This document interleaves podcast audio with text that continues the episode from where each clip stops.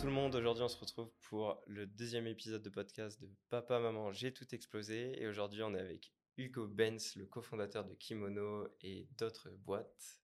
Salut Hugo. Salut, tu vas bien? Ça va et toi? Bah écoute, euh, nickel, merci pour l'invitation. C'est un plaisir de te recevoir. J'ai hâte de discuter avec toi et de découvrir ton parcours.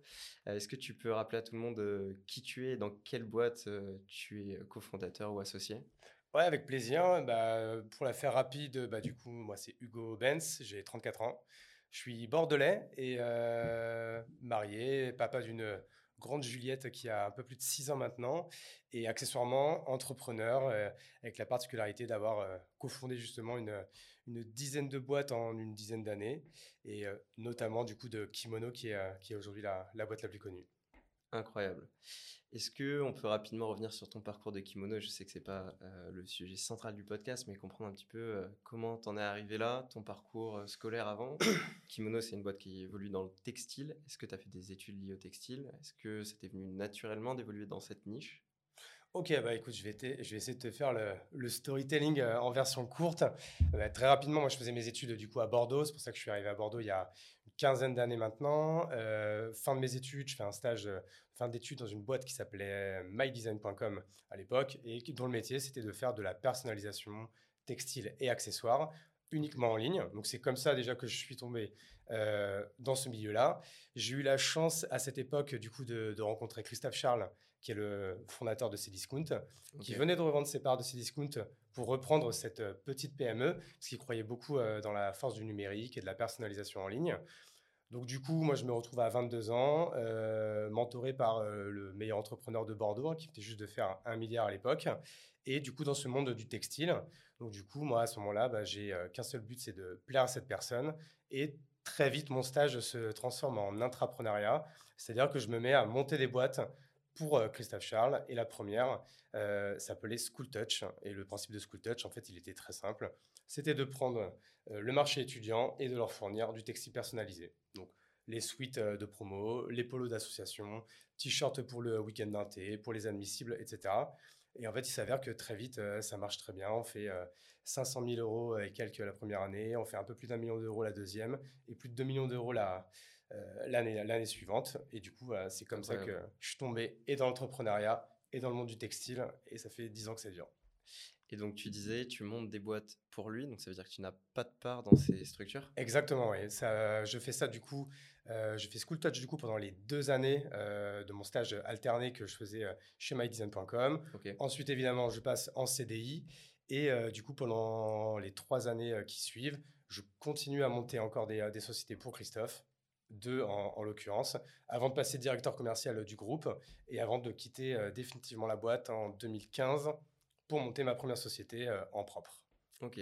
Et qu'est-ce qui te motive à quitter euh, la structure en 2015 Pourquoi te lancer? C'était le moment Tu avais appris tout ce que tu voulais apprendre et tu avais envie Ouais, on va, on va dire ça. Ça faisait déjà cinq ans du coup que je faisais partie du groupe. On va dire que j'avais un peu monté tous les échelons. J'avais un peu euh, tout vu à ce moment-là du monde dans l'entreprise. Et puis à un moment donné, je sais pas, c'est comme un mec qui, qui s'entraîne, qui s'entraîne, qui s'entraîne. À un moment donné, il a envie de me rentrer sur le terrain. Quoi. Il a envie d'aller tâter le cuir lui-même. Et là, c'était vraiment... Bah, monter ma propre boîte, prendre mes propres risques. Et, euh, et, voilà, c'est vraiment, c'est tout simplement ça. Quoi. Quelle est la, première boîte? Kimono? Non, alors du coup, on n'est pas encore à Kimono, parce que Kimono a été monté en 2017, et là, à ce moment-là, on est en 2015. Là, je monte une première société qui s'appelle La Piscine. Et La Piscine, en fait, c'était très simple. On a choisi la, voie la plus difficile dès le départ, c'est qu'on monte notre propre usine d'impression numérique dédiée aux marques. Du coup, je m'associe avec, euh, avec mon meilleur client de l'époque, qui avait euh, lui-même sa marque euh, de textile, hein, de t-shirt à message, qui était vraiment la mode à l'époque. Du coup, on monte notre usine ensemble. Et pareil, ça marche très bien tout de suite. C'est-à-dire que dès la première année, pareil, on fait un peu plus de 500 000 euros, un peu plus d'un million euh, celle d'après, 2,5 millions euh, la deuxième année, et même pour monter jusqu'à 3,5 millions euh, la, la, dernière année. Je dis la dernière année, pourquoi? Parce que du coup, c'est une société qu'on a dû fermer au bout de 4 ans, parce qu'après avoir été rentable les trois premières années, on ne l'a pas été la, la quatrième dû à de multiples erreurs hein, que je pourrais énoncer. Hein, trop de recrutement, des mauvais recrutements, trop d'investissements, des mauvais investissements. Il faut savoir qu'une euh, usine, euh, c'est très très gourmand en, cash et en, et en coûts fixes. Et en plus, euh, Moi, j'avais un ADN du coup très porté sur les parts de marché, le chiffre d'affaires, pas assez sur la marge. Donc déjà, très bon enseignement. Mmh. Et du coup, tout simplement, on avait beau faire tout le chiffre d'affaires qu'on voulait, on faisait pas assez de marge pour engloutir tous les coûts fixes de l'usine. Et à un moment donné, bah, on, est, on est parti au tapis. Et ça, ça a été une période assez douloureuse pour moi, parce que du coup, là, c'était en 2019 et on a dû fermer la société. Donc, Mais du coup, pour répondre à ta question, c'est quand même grâce à cette boîte que du coup, j'ai pu rentrer dans l'aventure dans Kimono, puisque du coup, Kimono, on a monté ça en 2017. Pour refaire l'histoire très rapidement, en fait, euh, Kimono, c'est l'histoire d'une rencontre. C'est l'histoire d'une rencontre entre deux parts, en, premier lieu entre Olivier Ramel, mon associé et CEO de Kimono, et The Family, du coup, avec, euh, principalement avec Alice, euh, à l'époque et toujours CEO de, The Family, qui se rencontrent pour, pour discuter et de fil en aiguille, ils en viennent à parler de textile, puisque Olivier avait eu une expérience de vente de textile quand il était au lycée. Et là, tout de suite, Alice, elle lui dit Mais mec, tu sais que moi, toutes mes boîtes, elles viennent me voir toutes les semaines pour savoir où faire des outfits, où faire des textiles.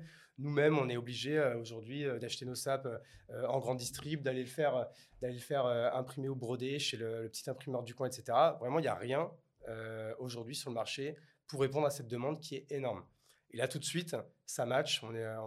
C'est un vrai crush entre, entre les deux qui dit Bah écoute, on, lançons une boîte ensemble. Et là, tout de suite, Olivier lui dit bah, écoute, moi, je connais un mec qui s'appelle Hugo. Euh, il est expert dans le textile. je ne sais pas s'il l'a dit comme ça, mais j'espère qu'il l'a dit comme ça.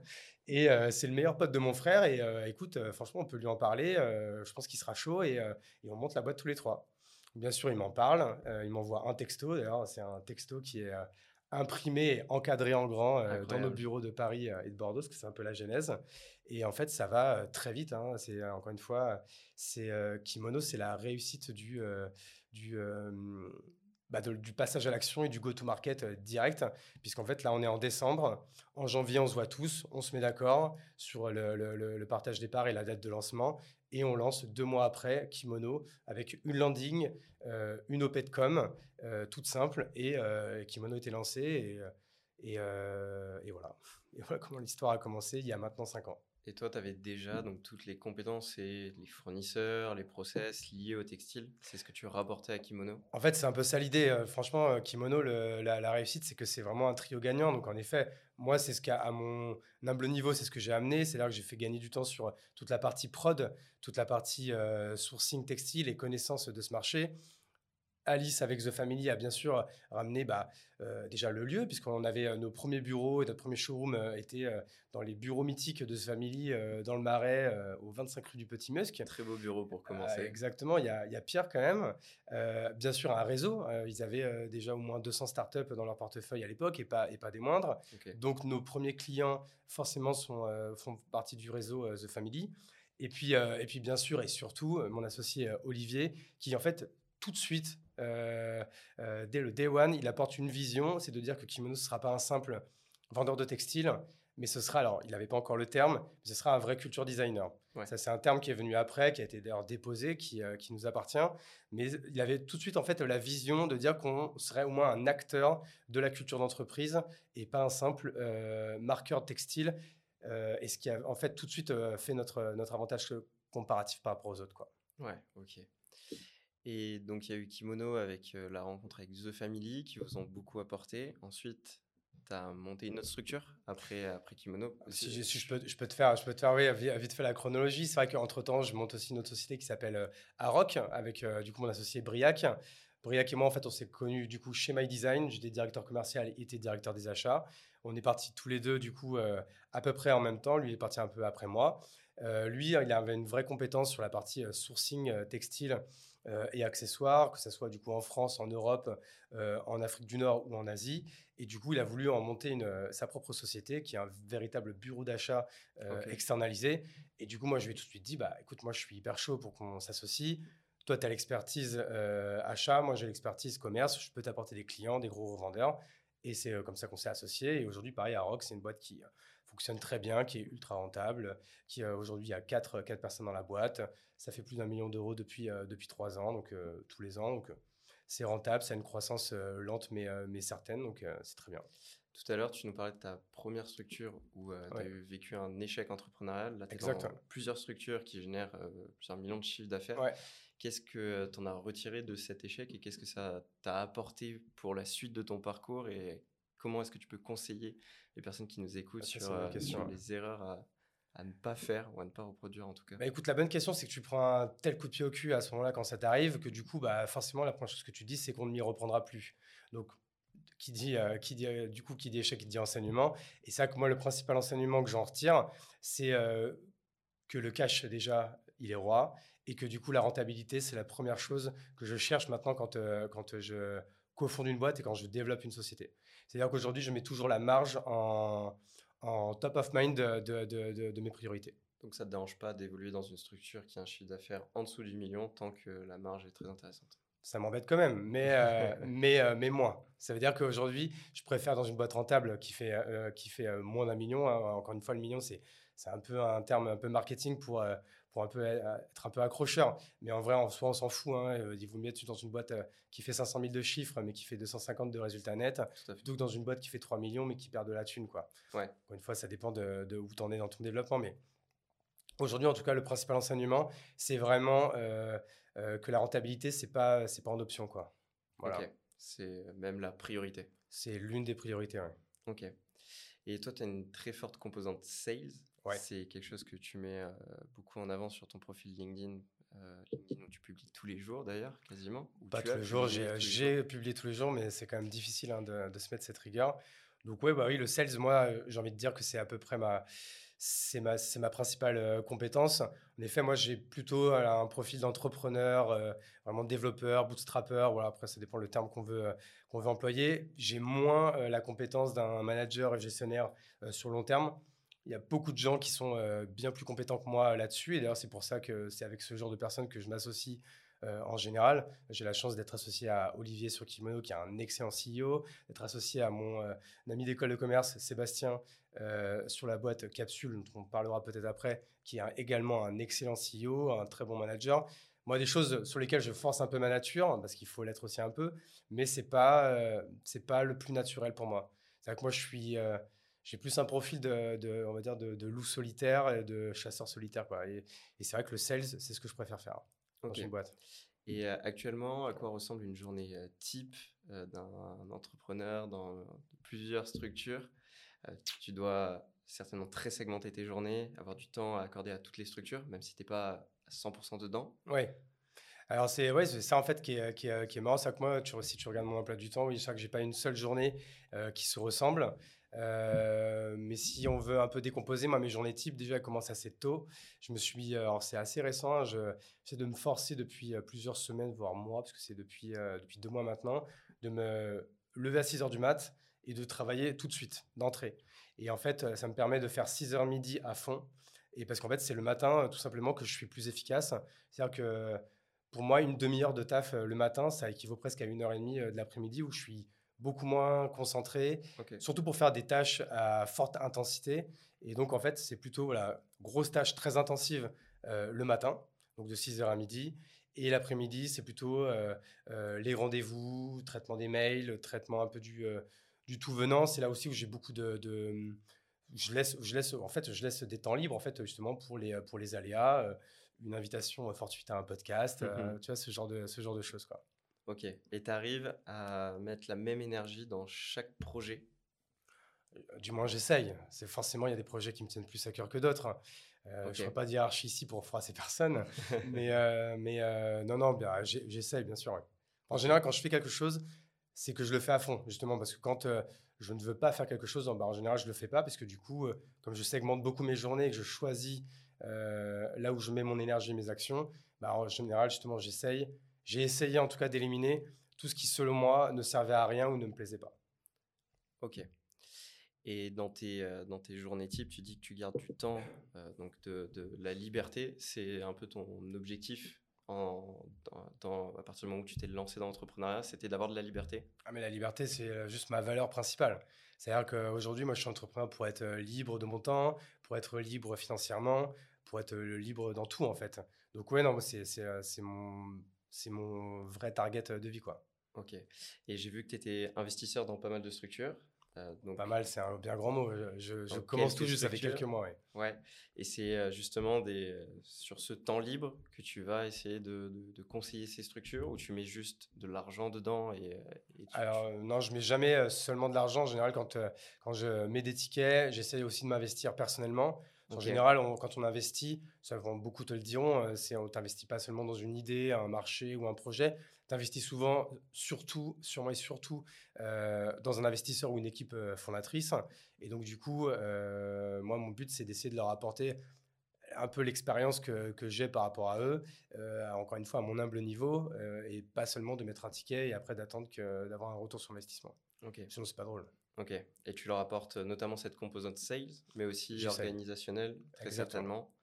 Euh, comment est-ce que quel conseil tu pourrais donner à un entrepreneur pour euh, s'organiser de manière efficiente pour euh, réussir à, avoir le maximum de travail effectué dans une journée de 8 heures? Ça, c'est une question qui est, hyper vaste. Moi, justement, je me suis beaucoup intéressé à ce sujet. Et même pour être France, du coup, je, ça fait limite pile 4 ans là, que, que, je m'y intéresse. Mais vraiment très fortement. Donc, encore une fois, on n'arrive pas. Moi, je pense qu'aujourd'hui, j'ai un très bon niveau d'organisation. Et heureusement que je peux encore parfaire. Mais ça, c'est vraiment euh, quatre ans vraiment d'introspection euh, personnelle, de travail personnel sur ce sujet.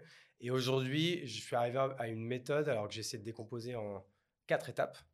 Euh, bah déjà, en fait, la première étape de l'organisation, c'est de savoir ce qu'on veut faire. Donc déjà, c'est de connaître ses objectifs. Mais encore une fois, ses objectifs pro et perso.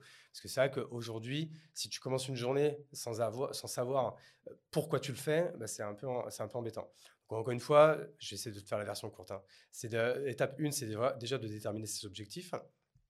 Là, les gens pourront aller euh, regarder. Nous, euh, euh, que ce soit chez Kimono ou chez Capsule notamment, on utilise la méthode des OKR, donc des objectifs qui result. C'est-à-dire que chaque objectif qui, qui, est noté, il peut être quantifiable et mesurable. C'est-à-dire que les OKR, ce n'est pas une to-do list, c'est vraiment, on va dire, une liste d'objectifs bien déterminé et quantifiable. C'est des OKR pour la structure que tu détermines ou des OKR par pôle ou par personne? C'est euh, une bonne question. Tu commences par euh, monter tes OKR par rapport à la structure. En fait, ensuite, ces OKR, tu vas les décomposer par département. Et euh, j'ai presque envie de dire, après ces OKR, tu peux même les, les après les déterminer par personne, en fait. D'accord. Chacun, en fait, a ses propres OKR, ses propres objectifs du mois. Une fois que tu as déterminé tout ça, euh, il va falloir déterminer le temps à allouer sur chaque objectif. Mmh et c'est là même que tu vas même pouvoir peut-être des fois retourner en arrière en disant, bah écoute, je me suis mis trop d'objectifs. Là, honnêtement, il y en a celui-là, il est moins prioritaire que d'autres, puisque dans, tous les cas, j'ai que 30 euh, heures dans ma semaine, j'ai que 40 heures dans ma semaine, 50 heures dans ma semaine. Après, chacun décide euh, du temps qu'il a alloué. Et, et, du coup, il, a, il, met, il met ce temps sur chaque objectif qu'il a. Donc, si on veut caricaturer, imaginons qu'il a je sais pas, 40 heures dans la semaine. Il a quatre objectifs. Premier réflexe, c'est de dire, bah, je vais essayer de mettre 10 heures par objectif. Tu vois? Si chaque objectif a la même valeur. Exactement, si on veut, si on veut caricaturer. Mais là, c'est là où en fait tu fais ton propre calcul et que tu détermines combien de blocs tu vas te mettre dans la semaine pour euh, atteindre cet objectif. Euh, donc ça, c'est la, la deuxième étape. En fait, c'est de déterminer le temps à allouer et du coup de le placer dans son agenda. Donc moi, j'avoue que je, tout ce que je détermine comme ça dans mon agenda, je le répète hebdomadairement parlant pour ne pas avoir à le refaire toutes les semaines. Et encore une fois, après, ça te crée des habitudes et euh, ça te crée certains automatismes c'est con, mais tu te réveilles. Tu vois, moi, je me réveille le lundi, je n'ai pas à me poser la question de ce que je vais faire. Comme je fais mmh. la même chose tous les lundis, je sais que tout le lundi matin, c'est du management. Je sais que tout le lundi après-midi, je suis sur tel projet. Je sais que le lundi soir, je suis sur tel projet, etc., etc., etc. Donc ça, c'est la deuxième étape. La troisième étape, c'est d'affilier du coup des tâches. On en arrive à la fameuse to-do list que les gens aiment tant. Et voilà, tu vois, moi, la to-do list, elle arrive quand, vraiment qu'en troisième position, euh, euh, qu'en troisième étape. C'est d'ailleurs, c'est d'affilier des tâches à chaque OKR pour l'atteindre. Et du coup, euh, ces, ces, tâches-là, en général, je les affilie dans une note qui est affiliée à un objectif, qui est affilié du coup à un créneau euh, qui est dans mon agenda. Donc en fait, euh, tu as ton objectif, ton agenda, tes notes avec ta to-do list, et ensuite tu peux passer à l'action, c'est l'étape 4. Donc tu bosses avec du time blocking euh, lié à ta to-do list euh, réalisée en amont. Exactement. la, clé, c'est de réaliser en amont, de découper en amont les, différents objectifs. Exactement. Et du coup, euh, avec des blocs de deux heures le matin, très intenses, et avec des blocs plus light, d'une heure, une heure et demie pour l'après-midi. Mais ça, encore une fois, c'est chacun euh, qui se fait son truc comme il veut. Il y a des gens qui vont se mettre des blocs de deux heures. Ça peut m'arriver hein, le soir. Des fois, un bon 21h, 23h, euh, tu peux enquiller un gros projet. Euh, tu peux le commencer tôt le matin, tu peux le faire dans l'après-midi. Chacun fait comme il veut. Quoi. Ouais, c'est individuel. C'est très intéressant de, voir comment tu t'organises, surtout que tu as quand même plusieurs projets à gérer et que tu arrives toujours à trouver du temps. par exemple, pour l'invitation au podcast, c'est vrai que tu as de suite dit oui. Est-ce que tu as des outils qui t'aide euh, justement à être efficient sur, euh, sur ton travail, euh, autre que ton calendar et, et l'outil des OKR, entre guillemets. Mais est-ce que tu utilises mmh. des, des outils pour suivre ton temps de travail, pour gagner du temps sur des tâches? Je t'avoue que très peu. Hein. Moi, c'est vrai que mon top 4-5 outils, ça va être vraiment mon agenda. C'est vrai que tu vois, bon, je pense que je regarde plus mon agenda dans la journée que mes mails. Mon agenda, en fait, je le regarde tellement dans la journée que du coup, au bout d'un moment, je le connais vraiment par cœur. Et, euh, du coup, ça me fait ne rien oublier aussi. Euh, mon agenda, du coup, pour les notes, j'utilise Evernote. Euh, qui est pas mal, assez ergonomique. J'utilise beaucoup Trello pour le suivi des projets. Collaboratif ou juste pour toi? J'en ai deux. J'en ai un collaboratif quand c'est pour suivre avec toute l'équipe et j'en ai même un pour moi. Pour mes propres projets perso où je le fais tout seul.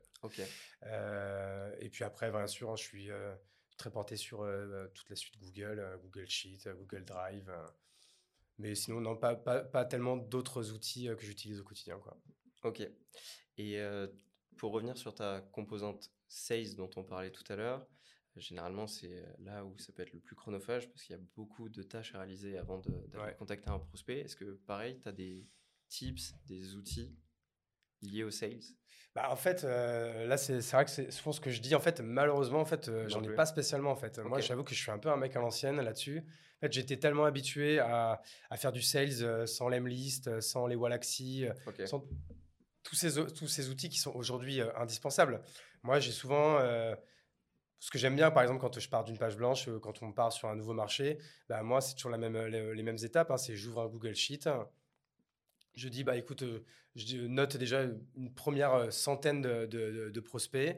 Et en fait, ensuite, c'est vraiment à la main. Je vais aller chercher le bon interlocuteur pour chaque prospect. J'ai un message type, un message 1, un message 2, un message 3. Et je fais vraiment tout à la main euh, à ce niveau-là. Sur quel canal d'acquisition tu fais ça? Et je le fais sur LinkedIn. Sur LinkedIn? Ok. Donc vraiment, moi, c'est Google Sheet, LinkedIn. Et, et c'est ça, en fait. Encore une fois, ce que je dis souvent aux gens qui veulent automatiser, c'est vraiment fais-le à la mano, mais pas une fois, pas dix fois, pas cent fois, mais mille fois. Et après encore, tu recommences. Et une fois, en fait, que tu es vraiment expert là-dedans, que, que, tu connais bien ta cible, que tu as les bons messages, que toi aussi, ta marque et ton entreprise a une notoriété suffisante, là, tu peux te mettre à automatiser. Sinon, c'est naze. C'est euh, c'est comme si tu envoyais euh, un million de cannes à pêche dans une mer où il n'y a, pas de, où a pas de poisson. Quoi. Ok. Ça veut dire que même quand on a 6 ou 7 structures, on continue à mettre euh, les mains dans le cambouis et on continue à le faire à la mano? Au début, en, tout cas. Moi, c'est vrai qu'avant de déléguer, j'aime me dire que je suis expert en la matière. Bah, comme pour avoir déjà la légitimité, et puis pour en fait mieux l'expliquer et mieux former les collaborateurs qui arrivent après. Quoi. Ce qui veut dire que quand tu te lances dans un nouveau projet, tu vas quand même les premiers mois être présent et faire le travail en Toujours, la première année même. Tu cherches pas à déléguer dès le début, à mettre euh, du cash et euh, faire évoluer la structure. Non, surtout pas. Un an à fond et après, c'est vrai que j'aime bien, euh, au bout d'un an, deux ans, après, tu commences à constituer ton équipe, tu constitues des process, tu as des outils, tu as des messages, tu as déjà une, as déjà une, une un certain nombre de clients, du coup, que tu, bah, que tu développes aussi hein, avec, euh, avec euh, des account managers, avec euh, encore une fois des, un CRM bien abouti, etc. Et du coup, moi, c'est encore une fois, c'est souvent pile le moment où je commence à me détourner un peu de l'exécutif parce que du coup, il y a une équipe qui est en place, il y a des outils qui sont en place, et dès que je sens que je suis plus indispensable, c'est là que je commence à être moins 100%, on va dire. Ok. C'est aussi l'avantage de l'association d'avoir un associé sur qui compter qui peut être encore présent dans la structure. Sur la partie, ouais, sur la, sur la partie euh, CEO, en effet. Tu es associé euh, dans toutes les structures quasiment, sauf une, il me semble. Euh, quel conseil tu donnerais pour... Non, je suis associé dans toutes. Dans toutes? Parce que même dans ma perso, je suis associé avec ma femme. Donc, Ok. Quel conseil tu donnerais pour une bonne association? Waouh, ça, ça, c'est une bonne question. Parce que même. une bonne association? bah, En fait, bah, déjà, j'ai envie de dire une complémentarité. C'est vrai que si tu t'associes avec une personne qui est comme toi, qui a exactement les mêmes compétences que toi, en général, euh, ça peut, euh, ça, bah, forcément à un moment donné, ça va, ça va foutre un peu un bordel parce que euh, il faut que les gens soient complémentaires, faut pas se marcher dessus. faire, faire attention quand tu es avec deux personnes qui ont un ego très fort. Je parle en connaissance de cause. parfois, ça peut faire aussi des étincelles. Il faut savoir le mettre de côté, savoir faire preuve d'humilité, être reconnaissant envers ce que fait son associé, que lui le soit aussi. Donc euh, non, c'est bah, ça tu dois connaître aussi. Hein. Forcément, c'est pas c'est jamais neutre. Hein. De toute façon, je pense que ça n'existe pas les, associations parfaites où c'est le monde des bisounours euh, tous les jours. Mais euh, par contre, le, principal conseil que je donnerais, c'est vraiment la communication. Et tu vois, par exemple, moi, je vais donner mon exemple sur sur la société Capsule avec mon associé Seb, qui est du coup mon meilleur pote d'école de commerce. Bah, là, en fait, même si parfois il peut y avoir des étincelles, aujourd'hui, si ça marche bien, c'est parce qu'on communique beaucoup. On a des routines ensemble euh, qui, ont, qui, ont, été mises en place. C'est là qu'on a un one-to-one euh, hebdomadaire, on a un sales meeting mensuel, on a euh, un point OKR une fois toutes les deux semaines, on déjeune ensemble une fois toutes les deux semaines. Mais tout ça, tu vois, c'est posé dans l'agenda, c'est répété. Et du coup, en fait, c'est devenu des habitudes et des routines pour nous. Et sans ces moments de communication où on peut se dire les choses, bah, j'en sais rien, mais peut-être qu'aujourd'hui, ça se serait barré en couille ou quoi. Et euh, aujourd'hui, ça se passe bien parce qu'on a ces moments-là entre nous. Parce qu'on est deux caractères assez forts et ça aurait pu euh, ne pas bien se passer si on n'avait pas eu euh, ces moments-là pour nous. Quoi. Demain, tu pourrais t'associer à quelqu'un que tu connais pas, juste en partant du principe que les compétences sont complémentaires, sans problème. Sans problème, ouais. Au contraire. Franchement, moi, je suis là pour saisir toutes les opportunités tout le monde le sait, on m'appelle euh, Elmer Scénario. Euh, euh, non, aucun problème. Franchement, si je sens que ça fit bien, alors je pense que non, il faut quand même faire un peu attention. Il faut peut-être se voir quand même quelques fois avant de vraiment s'associer. Mais en soi, et je l'ai déjà fait, ça me poserait aucun problème. Ok. Tu n'aurais pas de souci de confiance particulière oh, Non, tu sais, après, c'est pour ça que je mets tout chez mon propre comptable. je sais qu'il se passera, il se passera. Ok. On parle de projet. Euh, qu'est-ce qui maintenant tu as plusieurs structures mmh. qu'est-ce qui te qu'est-ce qui te ferait rêver? Qu'est-ce que quelle structure t'aimerais monter ou est-ce que tu as un projet en cours? Alors j'ai quelques projets en cours, mais bon, j'aime bien garder un peu le secret à ce truc-là. Euh, si, hein, tu vois, euh, alors là, du coup, sans, sans, sans, trop en dire, en fait, moi, j'aimerais bien un jour lancer une boîte avec, tu vois, où le, but, c'est de ne pas avoir des milliers de clients, mais d'avoir juste quelques clients parce que tu vends un produit, je sais pas, qui est cher, tu vois tu as un produit qui vaut 1000 euros, 2000 euros, et de dire si tu en as un par jour, bah, c'est déjà très bien. Ça, c'est un genre de business qui me, qui me ferait kiffer. Un produit physique, un SaaS? Ben, ça, ce serait le rêve, hein, mais ça, je pense que j'ai pas les compétences pour ça, j'y connais rien. Il faut s'associer à quelqu'un qui a les compétences. Bah, c'est ça, hein. si tu as une idée, on peut en parler après. Hein. ok. Et qu'est-ce que tu fais sur ton temps libre Tu es très présent sur LinkedIn, tu, tu disais que tu échangeais avec beaucoup de gens. Ouais. Tu fais du conseil, tu aides des entrepreneurs? J'en fais, euh, j'en fais pas mal, ouais, mais d'ailleurs la plupart du temps à titre euh, gratuit. Euh, parce qu'en vrai, en effet, ouais, tu vois, je trouve ça assez kiffant de pouvoir, bah, en fait, tu vas un peu rendre à l'entrepreneur ce que l'entrepreneur m'a donné. Alors, ça, c'est une très belle phrase, hein. mais c'est un peu ça, en fait. Tu vois, un peu ce côté give back. Tu vois, comme j'aime bien entendre parfois parce que c'est pas toujours le cas. des mecs qui ont beaucoup réussi et qui disent qu'ils sont très contents de filer la moitié de leur thune euh, à l'État en mode euh, give back, euh, je rends à la société civile ce qu'elle m'a donné. Bah, J'espère être, comme ça et, j'essaye en tout cas bah, de pouvoir rendre encore une fois à l'entrepreneur ce que l'entrepreneur m'a donné. Et donc, du coup, d'aider un maximum euh, de, jeunes entrepreneurs qui ont, je sais pas, qui ont entre 20, 25 ans, mais même plus. Hein. Ça peut être même être des jeunes entrepreneurs de 40 ans qui se lancent tout juste. Si moi, je peux leur donner euh, un coup de main avec euh, ma encore jeune expérience, j'espère, parce que ça fait que 10 ans. Je suis pas non plus encore un ancien. Hein. Très beau parcours en 10 Mais bah, je le fais avec plaisir et franchement, ça me fait kiffer. Et ce qui est important, c'est de le faire vraiment sans rien attendre en retour. Et moi, je crois beaucoup dans le karma. Et en général, quand tu fais ça, tu as des bons retours de bâton. Ça veut dire que toutes les personnes qui nous écoutent peuvent te contacter sur LinkedIn. Elles peuvent. Bah, du coup, après, j'espère qu'il n'y en aura pas non plus un, un parce que je ne pourrais pas répondre à tout le monde. Mais oui, oui, s'il y en a, grand plaisir. Franchement, je réponds à tout le monde dans les 24 heures. je suis assez dispo pour ça. Donc, on peut dire que tu es énormément dans le, partage, dans le partage d'informations, de conseils. Mais tu as aussi un projet à côté qui s'appelle Villa Maria, il me semble qui est un espace partagé où tu as tes équipes et d'autres équipes. Est-ce que, est que tu peux nous en parler?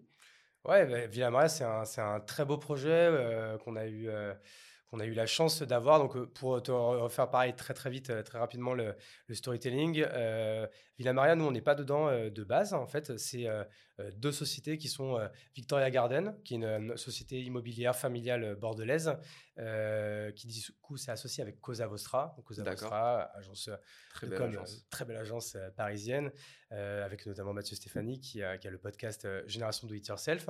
Du coup, qui se sont associés pour racheter cette bâtisse iconique de Bordeaux et du coup qui nous a gentiment conviés à ce super beau projet. Donc on, à ce moment-là, euh, on est juste avant le, juste avant le Covid. Donc, du coup, euh, nous, évidemment, ça, on a tout de suite dit oui parce que le projet, il était passionnant, il était hyper enthousiasmant, hyper, hyper utile pour nous, pour nos équipes. Bah, le but, encore une fois, pour rappeler aux gens ce que c'est, la Villa Marianne, du coup, c'est c'est une bâtisse iconique de Bordeaux qui est située à côté de Primrose et du coup qu'on a racheté, totalement réhabilité, du coup avec très grande maison, euh, une, euh, qui peut loger du coup quand même 100 coworkers, des, belles, des beaux espaces verts, une piscine, bientôt un boulodrome et même une crèche intégrée. Euh, tout ça à deux pas de, à deux pas de Primrose.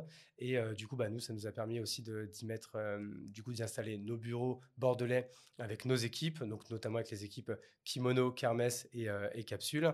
et du coup, d'accueillir également beaucoup d'autres coworkers. Euh, et, voilà pour Villa Maria, du coup, qui, euh, en fait, c'est nos bureaux et c'est également un espace de, coworking qui est euh, ouvert au public. Et vous avez encore de la place pour accueillir des coworkers? Il reste vraiment très très peu de place. Très peu de place. Je pense qu'il reste une dizaine de places à peine. Ok, donc si quelqu'un veut venir, il peut te contacter. Qui me, qui me contacte également. ce sera avec plaisir qu'on les accueillera. C'est sur Bordeaux. En parlant de Bordeaux, on a un petit écosystème digital qui commence à se développer. Qu'est-ce que tu, tu penses de l'entrepreneuriat bordelais? Bah, euh, en tout cas, ce que j'en pense, c'est qu'il euh, se développe bien. C'est vrai qu'il euh, y a dix ans, on a l'impression que c'était quand même c'était assez fantomatique. Il n'y avait pas grand-chose, surtout nous, pour les, pour les jeunes qui se lançaient. parce qu'aujourd'hui, il existe sûrement pas mal de choses, mais dans lesquelles je ne suis pas forcément intégré. je ne suis pas forcément très enthousiaste d'ailleurs à intégrer. Et c'est vrai qu'aujourd'hui, on voit que l'écosystème, ah bah, du coup, avec des sociétés comme la vôtre, euh, je pense également euh, euh, aux sociétés comme Plugger ou, ou, même les jeunes d'Octolio, etc., qui se montent, plein de boîtes montées par des jeunes qui ont entre 20 et 25 ans, qui sont hyper ambitieux, qui ont des fortes croissances. Tout ça, c'est des projets qui sont hyper, hyper enthousiasmants. Et, avec aussi des très très grosses boîtes bah, comme Back Market ou autres qui viennent, ou, ou l'Uni qui viennent s'installer à Bordeaux, qui, qui ont des, des, super bureaux et qui embauchent dans la Cube. Bah, ça, on va dire, c'est plein de signaux qui sont hyper positifs pour l'écosystème bordelais. Et on va en faire en sorte de faire quelque chose de bien. J'espère. On disait avant que l'entrepreneuriat, c'était à la capitale. Est-ce que tu, tu, penses que maintenant, c'est c'est une contrainte d'être à Bordeaux ou est-ce qu'on peut aussi évoluer et créer de grosses structures depuis Bordeaux? Bah écoute, c'est sûr que ça va être beaucoup plus simple qu'avant. C'est sûr que bah, déjà le TGV en deux heures quand même a rebattu les cartes, hein, parce que c'est vrai qu'avant c'était quand même moins pratique parce qu'on va pas se mentir, hein, la, capitale, ça restera toujours Paris. Euh, une grosse partie euh, des clients, des, sièges centralisés sera toujours en région parisienne et ce sera toujours comme ça. Et, c'est très bien comme ça aussi. Le fait que, Bordeaux soit beaucoup plus proche de Paris et, euh, et, le fait également que beaucoup de Parisiens émigrent aujourd'hui à Bordeaux, que de plus en plus d'entrepreneurs montent leur boîte directement à Bordeaux, ou même que de plus en plus d'entrepreneurs parisiens délocalisent leur boîte à Bordeaux, forcément, ça fait que on, on va aller que sur quelque chose de mieux et qui va évoluer dans le bon sens pour nous. Ok, on verra dans les années. Logiquement, on devra avoir de plus en plus de potes entrepreneurs qui vont arriver. Cool, c'est bien pour aller boire des verres. un minimum, ouais. un maximum, mais pardon. Ça va faire euh, bientôt une demi-heure qu'on discute. Yes. Euh, on va arriver sur la fin du podcast. Si tu avais un seul conseil à donner à un entrepreneur qui se lance, quelque chose qui sort un petit peu du lot, euh, de façon à l'aider, qu'est-ce que ça serait? Bah, je vous répéterai une phrase que me disait toujours Christophe Charles, d'ailleurs, c'est le mieux l'ennemi du bien. Alors aujourd'hui, qui est devenu un peu euh, euh, le plus hype, fake it until you make it. Mais mmh. j'aime bien dire le, mieux est l'ennemi du bien, c'est-à-dire que vraiment, dans tous les cas, ça pourra jamais être parfait. Et souvent, en fait, d'attendre que quelque chose soit parfait pour se lancer, c'est un peu une, une fausse excuse qu'on s'invente. Aujourd'hui, on peut, euh, on peut lancer une boîte avec, avec 500 balles et juste un peu d'huile de coude. Donc en vrai, aujourd'hui, il n'y a pas d'excuse. Donc fais-le. Merci Hugo bah, toi. d'être venu. Et j'espère en tout cas que cet épisode vous a plu. Si c'est le cas, n'hésitez pas à nous suivre. On est sur toutes les plateformes et sur YouTube. Et vous pouvez contacter Hugo sur LinkedIn ou me contacter sur LinkedIn si vous avez des questions. Merci à toi, merci à vous. Merci Hugo. Ciao.